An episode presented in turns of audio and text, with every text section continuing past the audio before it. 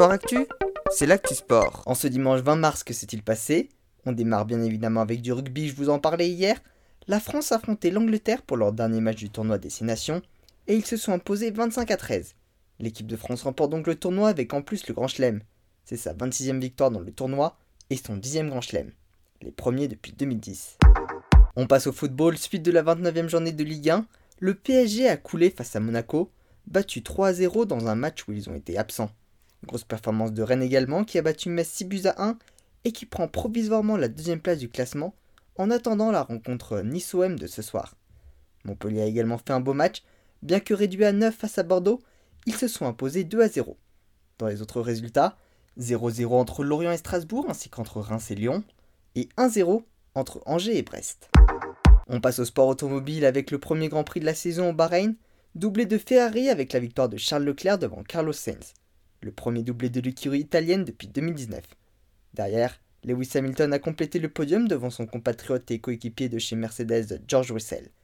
Red Bull a tout perdu après l'abandon de leurs deux pilotes dans les derniers tours, alors qu'ils étaient deuxième et quatrième. Côté français, Esteban Ocon a terminé septième, et Pierre Gasly a dû abandonner après un problème mécanique qui a vu sa monoplace prendre feu. Du côté de la MotoGP, les Français ont assuré en montant tous deux sur le podium du Grand Prix d'Indonésie.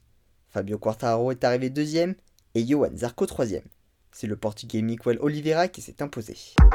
On passe au sport d'hiver en démarrant avec du ski alpin et la dernière journée des finales de la Coupe du Monde à Courchevel et Méribel. Tessa Worley a terminé quatrième du slalom géant remporté par Federica Brigonier, suffisant pour remporter le petit globe de la spécialité, son deuxième depuis le début de sa carrière. Chez les hommes, le slalom a été remporté par Atlé Lee Très attendu, Clément Noël est parti à la faute sur la deuxième manche, après avoir réalisé le quatrième meilleur temps de la première manche. Alexis Pinturo a lui pris la quatorzième place. En biathlon, c'était également la dernière journée de la Coupe du Monde. Sur les Mastart d'Oslo, Justine Drezas-Boucher s'est imposée chez les dames, ce qui lui a permis de remporter le petit globe de la spécialité. Elle a devancé Francesca Preuss et Marthe Holzbourg-Reuseland. Chez les hommes, Quentin Fillon-Maillet était également à la conquête de ce petit globe, mais trop fautif, il n'a terminé que septième. C'est le Norvégien Silver Bacon qui s'est imposé, devant son compatriote Stola Homme Laegrid, ce qui lui permet de remporter le petit globe. Emilien Jacquelin, plus en difficulté sur les mois de février et de mars, a bien terminé la saison en terminant troisième. Simon Destieux a lui terminé sa carrière avec une neuvième place. En tennis, la finale homme du tournoi d'Indian Wells opposera Rafael Nadal qui a éliminé son compatriote Carlos Alcaraz à l'américain Taylor Fritz qui a créé la surprise en battant le russe Andrei Rublev.